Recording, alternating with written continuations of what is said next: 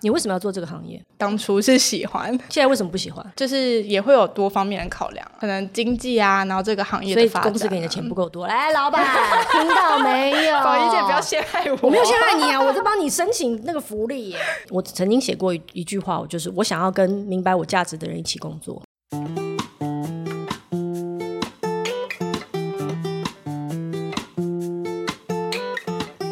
Hello，大家好，欢迎收听 Talks 女子相谈所职场恩格茶系列，我是主持人 Choco，我是主持人乔。Choco，你今天声音怎么跟我一样有点少下少下的？因为我其实周末去 KTV 唱歌，就大爆唱，然后寻找一下我的工作价值，因为平常上班好累哦，然后想说去唱一下歌。哈，去 KTV 寻找工作价值，想说我可能可以就是往唱跳歌手方面发展，但是结果失败。那你要不要现场来一段，然后我跟来宾来评估一下适合往这一条发展？不行，如果这样我就太喧宾夺主，因为我只是一个小小的主持人。因为我们今天邀请到一位全方位艺人，在他面前表演应该是班门弄斧吧？啊，看来你还是有一点自知之明。因为我们今天邀请到的来宾，他主持过很多节目，然后也演过戏、唱过歌，然后最近还斜杠就是写书。让我们欢迎宝仪姐。Hello，Choco 跟 Joe，你们两个好。好紧张哦，刚刚看听得出来，听得出来。对想问宝仪姐，就是。进入演艺圈之前，就是有没有从事过其他类型的工作？像你书里面好像有写，就比如说当电影的助理啊，或是等等的。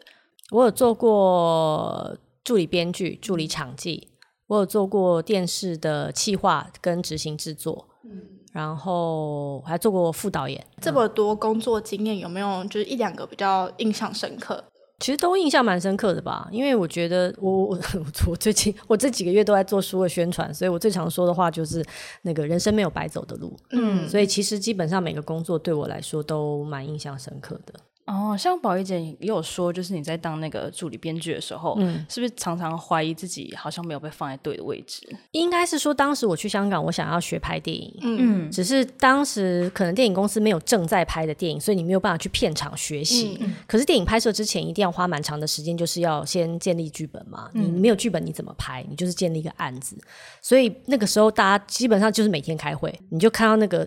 你知道，因为我十几年、十几、十几年去去学的时候，其实他们室内是可以抽烟的。然后那时候电影人真的蛮多抽烟的，所以室内都烟雾弥漫。那时候没有什么抽烟室，或者说你要去户外什么之类的，所以我都觉得那个时候我的肺真的都很脏那种感觉。掉了。可是大部分的时间其实真的就是在聊天，嗯，因为聊天当然有时候会一定是有个重点嘛。可是问题是聊着聊着，你可能会就聊到别的地方去，然后再慢慢拉回来。可是每天都是这样，因为。就是你还得帮忙收集资料啊，订便当啊，就是打杂啊，嗯、什么该做的事情都要做啊。可那个时候我就会想说，当编剧是我要做的事情吗？嗯、就是做助理编剧。当然，我觉得那个时候是我还没有想好我到底要扮演什么角色。比方说，如果我很清楚我知道我将来要做导演。嗯，那我觉得做助理编剧对我来说会是一个非常好的学习跟跳板，因为我会亲眼看见一部电影是怎么生成的。嗯、可是我觉得当时我对自己想要成为一个什么样的人还不是很确定，我只觉得说，嗯，我想想想学拍电影，嗯，所以我就去了香港，然后请电影公司给我一个工作机会。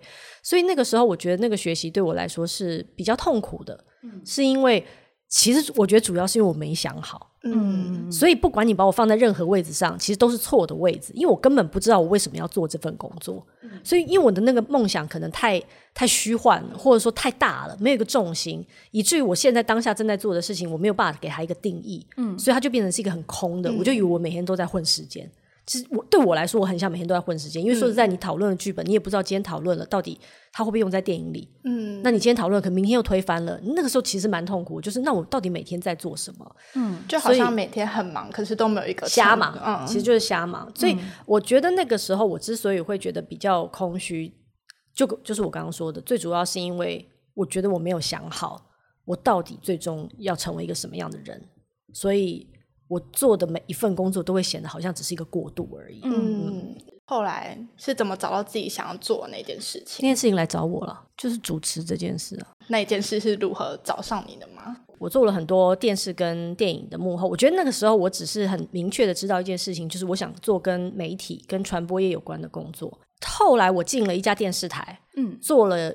现在你们会称那个职业叫娱乐新闻记者，嗯，可当时我的 title 叫做资料收集兼撰稿员。资料收集，嗯、对，我的 title 我的名片上面其实他们叫 research writer，嗯，因为我是一个香港的名片，嗯、就是你要收集资料，writer，然后再把它写出来。对，然后其实我主要的工作就是，其实就是娱乐新闻。我我去我去我收集资料，我去做采访，然后采访完之后，我回来要写写这个片子要怎么剪，要录什么旁旁白，我们要自己录，然后我们请导演，我们就盯着他自己剪，嗯、然后。当时那个娱乐新闻的主持人的稿子也是我写的，嗯，就是我们有几个人就分配的写这样子，所以那时候我就是做了一段时间 research writer。然后那个节目后来他们想要找助理主持人的时候，就想说，哎，宝仪，反正那个你也会主持人稿子是你写的，我看你也蛮会讲话，你要不要去做助理主持人？嗯、那我就问他说，啊啊有钱吗？他说，哎有哎，好，我说好啊，那我就去，因为那时候工作还蛮想存钱的。对，后来反正那个节目就我就变成一个比较固定的助理主持人，然后后来那个节目搬回台湾来要改版，搬回台湾来。搬回台湾来改版之后，他们还是继续雇佣我做助理主持人。也因为是改版，所以我们必须要上别的节目做宣传，所以我就上了一些节目，可能你们没听过，但是也有可能有听过，就是像《龙兄虎弟》啊，或者是《超级星期天》啊。于是我就认识了小燕姐，嗯，然后小燕姐就觉得，哎，这个小女生蛮不错的啊，就是好像也蛮长得也不丑嘛，啊，然后好像也蛮会说话的啊。那我就签了小燕姐当我的经纪人，我就成为小燕姐的艺人，然后我就做主持到现在了。哦所以冥冥之中是有一条线，就就有注定的。如果在我的生命体验来讲，我觉得是哎、欸，嗯，就是比方说，我定了一个大方向，我想要做跟媒体有关的工作，所以任何跟媒体有关的工作，我都会做尝试，嗯。但不适合你的，一定就会水土不服，嗯。啊，水土不服，你可能就会想说，那我就换嘛，嗯，我就换。所以我在做主持人之前，做了蛮多份工作的，嗯。那一直到我做了主持这份工作。然后我才明白说，哎，好像是他哎，好像是他哎。当然，演艺圈这份工作就是，它也不是你想做就能做的，嗯，它也不是你想走就能走的，嗯。就当然那个想走的欲望要非常强，就是说老娘不干了，然后就再也不接任何工作了。可是每当我想说啊，我是不是，比方说我刚开始做艺人的时候，我以为我只会做五年，因为我第一份合约签的是五年。签约做艺人之前，我是想要出国念书的。所以我的什么托福啊、GRE 啊都全部考完了，都已经写了那个申请书去国外，想要继续念研究所了。所以为什么我很觉得钱很重要？是因为我也要存钱去国外念书啊。对，然后只是哎，突然就多了一个工作机会，然后我就觉得说，这工作机会好像你到了五十岁，他不见得会来找你，所以你不如就试试看嘛，反正书。嗯，可能三十岁我还可以去读，如果真的想读这个书的话，所以我本来只给自己定了一个五年的目标，然后做完就我就可以去读书了。嗯，可是五年之后，你就发现，哎，又有别的工作来找，哎哎，又有别的工作，对，嗯、然后你就觉得，那不多存一点呢？这样我可能在那个学校可以住好一点宿舍或者什么之类。嗯你知道，就是慢慢慢慢你就留下来，然后于是二十年就过去了。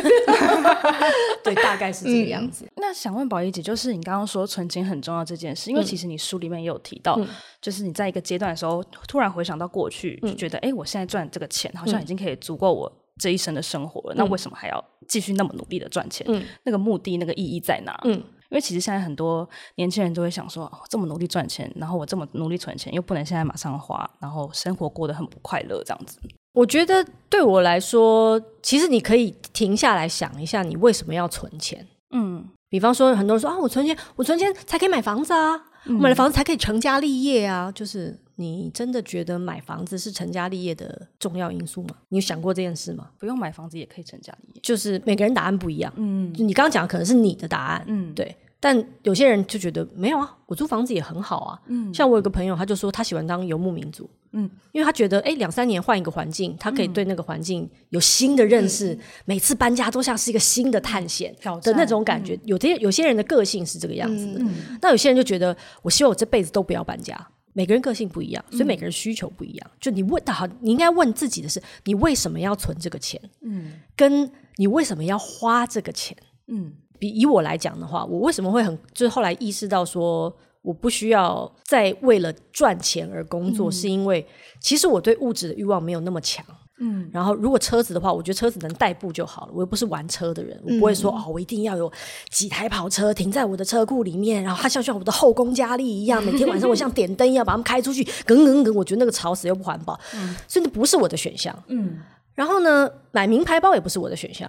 就是我曾经年轻的时候也是有过那种啊，我我我要 Chanel，然后买完了之后发现啊，这过两年它已经不是那个 trend 了，嗯、然后我想把它卖掉，然后发现什么？原来这些包一点都不值钱。嗯，那一刻对我来说打击也蛮大的，就说啊，原来我买的是不值钱的东西。嗯，你知道吗？因为说实在的，我也问我自己说，我为什么要买包？我买包是给我自己看还是给别人看？嗯、有些真的很漂亮，嗯，有些名牌我并不喜欢，所以它很重啊，对，它不符合人体工学啊，嗯、背了很久很久，就是我背出去，如果今天我要在外面一整天，我背着它，我会觉得我是在练举重吗？嗯，如果没有的话，我为什么要背着它？嗯，然后呢，如果下雨了，我还觉得说，啊，它不能淋雨啊。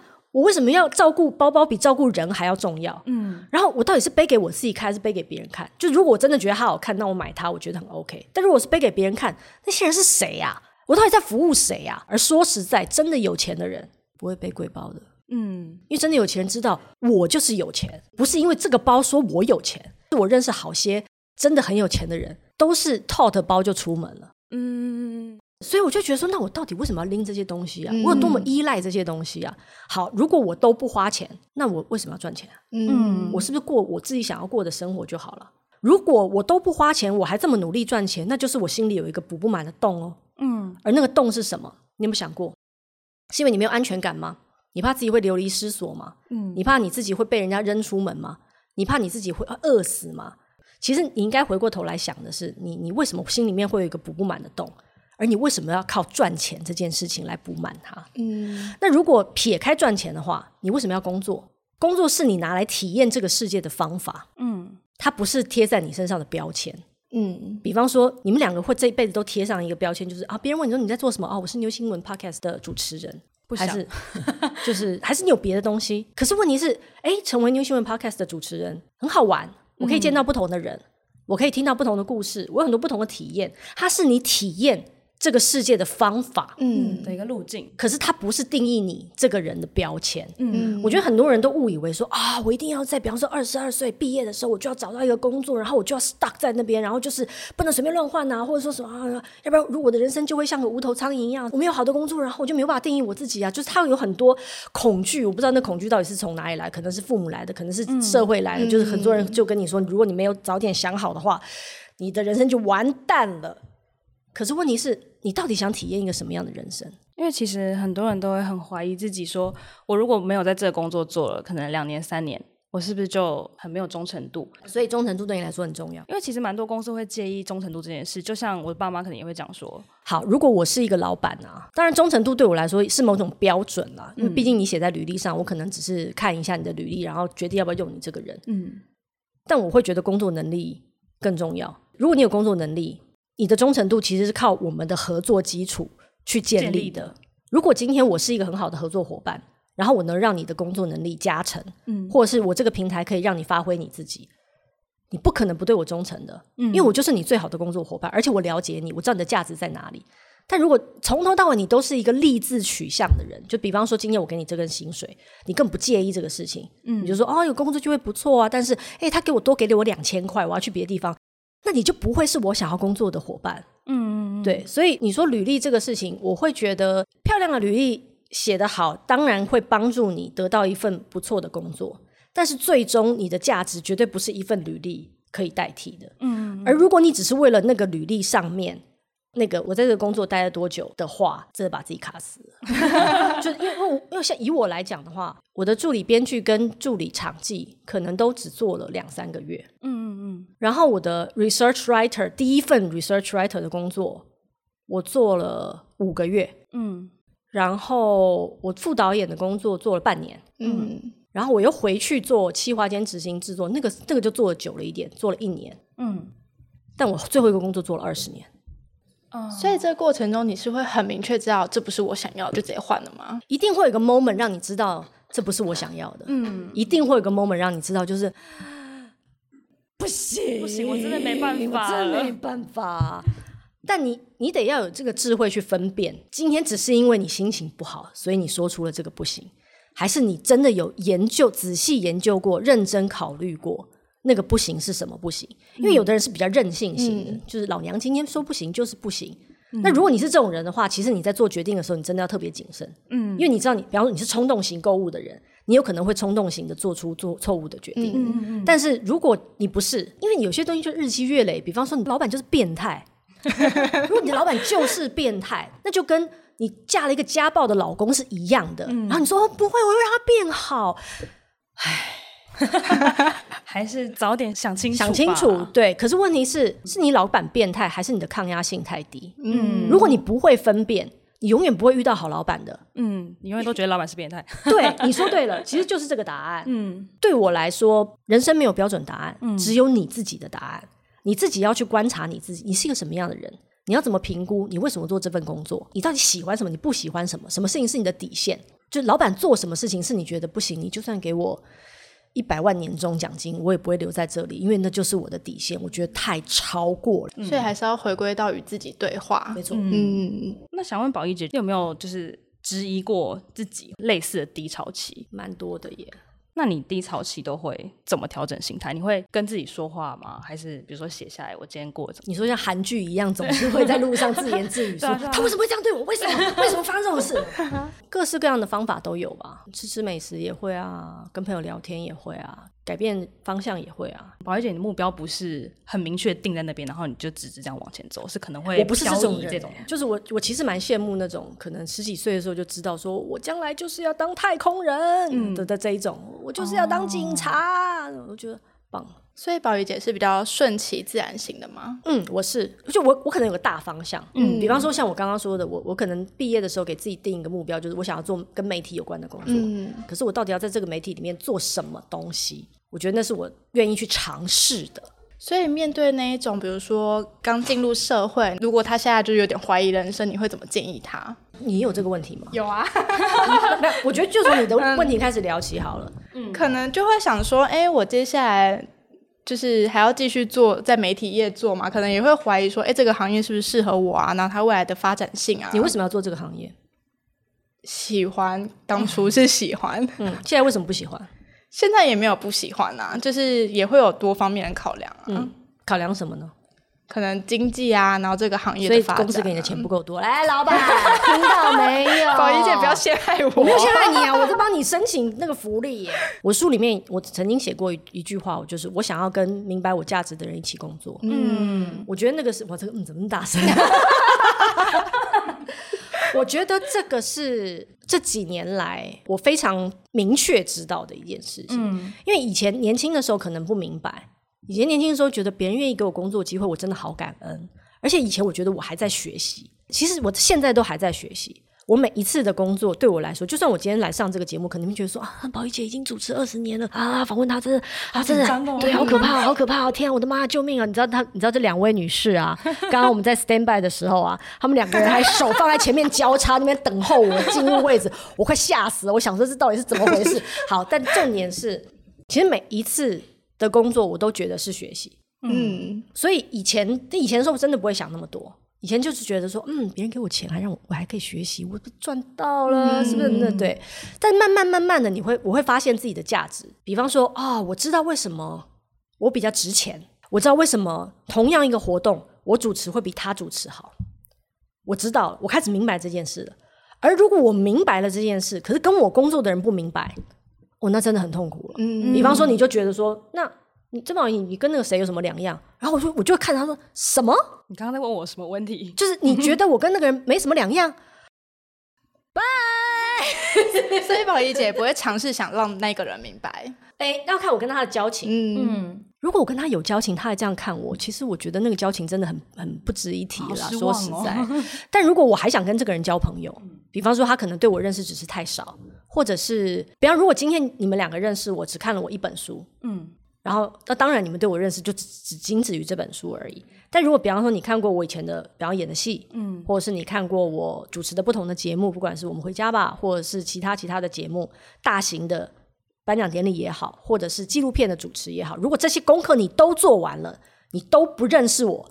那应该是智商的问题，没有啦，开玩笑，开玩笑，开玩笑。那那我就觉得没什么好说的，可能就是我们的价值观，我们看重的地方不一样。嗯，就比方有些人就会觉得，比方说商业价值很重要。嗯，但对我来讲，我可能觉得，哎，人文价值很重要，或者是身心灵的全方位发展很重要。你不可能只在乎经济面，而你你忽略了心灵层面，或者是你只在乎物质的层面，你忘记了其实我们跟这个。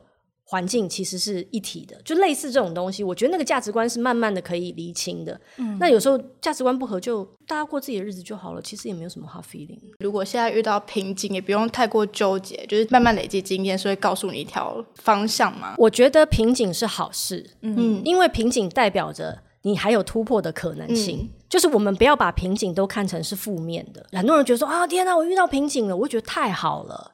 遇到瓶颈表示你还能进步啊，嗯，还有磨练。就是如果你都是很顺、很顺、很顺的，那你其实你你过第一天跟第一百天是一样的。但如果你遇到瓶颈了，那就发现哎，还有新的东西可以试看看呢。还有一些新的问题，我可以问我自己，或者是我可以问身边的人。嗯，提问是很重要的。嗯，就为什么我刚刚会问你，你有什么问题？你有什么状况？如果你连你自己的问题都说不清楚，那你的人生遇到瓶颈或你卡关，那是理所当然的。但如果比方说今天我问你一个问题，说你卡在哪里？你能够非常有清楚、有条理的告诉我你卡在哪里，其实你的问题你自己就可以回答了，你就有办法自己找到属于自己的解决方法。没错。哦，因为其实很多人就会觉得我已经找到我自己的价值了，可是我在这些公司，这个老板并没有看到我的价值，嗯、所以我我喜欢的工作，我喜欢我现在做的所有事情，可是我就是卡在一个，比如说经济，嗯，就是卡在一个我薪水好少，嗯，然后这个薪水会慢慢浇熄我对这个工作的热情，嗯，就是要出社会的年轻人问一下这个问题，嗯、你觉得别的公司会认同你的价值吗？我觉得这也，你觉得你的价值是普世价值吗？嗯，还是你的价值是你自以为是的价值？如果你的价值是你自以为是的价值，你唯一能做的事情是什么？创业，嗯，没别的了，因为只有你自己能够证明你自己是对的。嗯，但如果今天，比方说你，你觉得你有一个很清楚的价值，然后只是你现在的这个老板没看到，嗯，但你另外一个老板看到了，那就快就去吧。就是还是这个老板是你的恩人，然后是来还债的，就是那是另外一件事。就是啊，因为他给我第一个工作机会，所以我告诉我自己两年。我还他两年，嗯，我做牛做马两年，嗯，哦，那是另外一件事，因为每个人想法不一样，有些人就觉得一年差不多。但如果你的价值是放在别的地方，别人就会看到的。我不明白为什么，就，就跳就去吧。可是问题是，如果你的价值是没有人看得懂的，就是只有自己，这是非常大。很多年轻人会有这个盲点，嗯嗯，不要年轻，很多老人也会有这个盲点，嗯，很多人都会有这个盲点。我很有价值啊，可是你的价值可能在别人眼中不是不是价值。你应该要证明的是。你如何跟这个世界沟通？嗯，让这个世界知道哦，原来其实你的价值在这个世界是有价值的。举个最简单的例子来讲好了，我我最近在做宣传，嗯，我可能上了十几二十个通告，可能很多人问的问题都差不多，嗯，那我能够问出别人问不出来的问题吗？那个就是你的价值啊。但你问了吗？我觉得作品会说话，嗯，如果你作品都做出来了，而他看不懂，那可能是他智商有问题。像宝仪姐很多那种外出采访的经验，然后我之前看你分享过，就是你刚开始去采访的时候，你都是采访，然后问到答案就走人。那这有点像是只是为了这份工作交差而做的事。那你是什么时候开始回归到工作的价值，就是把工作价值回归到自己身上？他不可能不是某一秒，嗯，他可能不是某一天，他可能就是慢慢慢慢的会明白，这份工作不只是一份薪水。嗯嗯。二零一八年的时候。花了半年的时间拍了一个系列的纪录片，叫《明天之前》。嗯嗯嗯嗯，那个工作对我来说，当然我有赚钱，可是它对我来说就是一个非常棒的学习。首先，它是一个全英文的采访，嗯，我必须要在那段时间就是要把我的英文练得非常好。然后，它的主题是我从来没有涉猎过的主题，就是很多朋友对我的想象可能还停留在一些比较综艺的主持啊，或是办大型颁奖典礼啊、演唱会的主持啊。那四个主题，不管是安乐死、人类的永生。美墨的边境问题，或者是 AI 的性爱机器人，那都是我没有涉猎过，但是我很想，我很想知道那里面到底是什么。而别人给我这个机会，让全世界最顶尖的，不管是科学家，或者是理论，或者是医生，或者是学者，来到我面前，听我说话，接受我采访，然后说话给我听。诶，那刚刚提到就是认识自己，然后知道自己的价值在哪里。那想问，你觉得对你来说，你自己的定义是什么？要到怎么样的境界才算是真的认识自己了？觉得认识自己可能是一辈子的事情吧。嗯，其实每一天我都还在发掘自己很新鲜的一个部分。比方说，哦，原来我会对这件事情生气耶，还有原来我会对这件事情有情绪耶，或者说，哦，原来这件事情对我来说已经没有任何意义了耶。所以其实是每天每天都有新的学习。那你通常会有什么 SOP，就是向自己沟通吗？就是提出问题。常常我会从两个方面着手，一个就是情绪嘛。所谓情绪，就是如果我对这件事情会产生情绪，表示这件事情跟我有关系。嗯，我是气哪一个点？我是气这个人呢，还是气这件事呢？嗯，我是对这句话有反应呢，还是这个人就算只是打了一个喷嚏，我都觉得说烦死了，讨厌的不得了。那情绪会是一个很好的切入点，就是有情绪一定是那里面有你需要关照的地方，很直接就是跟食物跟环境的关系。嗯，为什么你去到一个地方觉得很紧绷？为什么跟这个人聊天你觉得呃，刚刚聊完天我脖子都酸了？嗯，其实身体也会告诉你很多讯息，你都会跟自己就是像。剥洋葱那样一层一层去检讨，比如说我今天遇到这个事情，我很生气，然后我是因为这个人，因为这个事，还是因为他说的话？嗯、你会一层一层去分析自己到底为什么会生气？对，我觉得还蛮好玩的。那宝仪姐会每天保留时间与自己对话吗？每天都有时间啊，但其实跟自己对话时间很多啊。睡觉前也是啊，起床后也是啊。你刷牙的时候也可以跟自己对话，嗯，只是你需要多少对话而已。我必须要以过来人的时候，它非常有用。你可以说它是冥想，你可以说它是一个静心，嗯、你也可以说，因为每个人会用不同的形容词去形容它。嗯、但是我觉得它对方方面面都非常有用。嗯、你要学习任何沟通，你要学习跟自己沟通，你要学习跟这个宇宙沟通，或者是你想要明白一些事情，想要聆听自己内心的声音。嗯我我通常不会说它是冥想，因为冥想好像你要想什么东西，其实没有，你就是静下心来。你当你静下来，你的头脑没有这么多，但是可是，嗯、假如不的话，你内心真正的声音会出现，而你就会知道，嗯、我为什么还在这家公司啊？我为什么还在忍受这件事啊？哦，因为其实我还有更大的任务要完成。嗯，或者是说，嗯，其实这个社会。说的普世价值，我并不认同。嗯，但我有没有力气、原则，或者是这个勇气去抗衡它？因为我在你书里面有看到，你也常常进行跟自己对话。所以我会跟你说，非常有用，真的非常有用。你会得到那个收获，其实就像运动一样。嗯，你就你因为运动就是锻炼你的肌肉嘛，嗯、你的体力、你的肌肉、你的肺活量。嗯，静心是锻炼很多。真的很多，嗯，以科学的角度来讲的话，它可能是另外某种某种某种锻炼，可能会让你的脑神经、脑细胞啊什么什么之类的。嗯、但我觉得它就是一个非常棒的人生锻炼。而你，如果你一天二十分钟，你都不愿意投资在你自己身上，嗯。少一点跟我讲什么爱自己什么鬼？没有，没有。我曾经去上过一个课，然后那个老师说，如果你真的愿意的话，不用，比方说去什么能量地静心，你不用每天打坐或者是什么，嗯、你就选一个，就算捷运站好了，港前港前站，港前站长什么样我我不知道，没关系。你选一个港前站的角落，嗯，你每次只要到了那边，然后停下来，给自己站在那边也好，嗯，但背脊是直的，你就停下来。十分钟也好，嗯，那就是你的静心时间了。嗯，如果你觉得回家不好静心，家里人很多，妈妈带小孩，其实你在这个城市里面可以寻找任何一个角落，你们家附近公园也可以，嗯，那就是你你好好的静心的地方。你就是每天回家前，你就在那公园坐五到十分钟。最后想请宝仪姐跟我们就是分享，因为很多人都会觉得在这工作，然后待那么久，然后。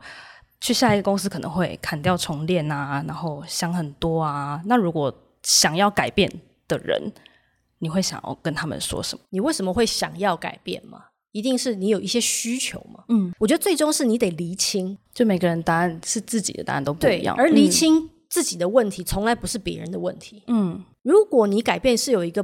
不得不改变的理由，那哪有什么啊？下一个工作是是不是我要砍掉重练，嗯、或者没有这件事？因为你就是要砍掉重练了，其他都是伪议题。各位职场人有任何就是关于工作上的事，先回到进行，从、嗯、今天开始每天十分钟。那我们这集其实聊到很多跟保仪姐新书有关的问题。那如果有想要看更多。跟这个议题有关的话，可以去看我们宝仪姐的新书。的上一本书叫做《五十堂最疗愈人心的说话练习》，而我在二零二一年的一月出的书叫做《人生最大的成就是成为你自己》。希望大家能够，如果觉得今天有一些问题，你觉得我还没有回答的很清楚的话，希望这两本书可以给你答案。如果大家想要知道更多关于职场人的议题，欢迎到社团留言哦。那我们这集就到这边结束喽，拜拜，拜拜。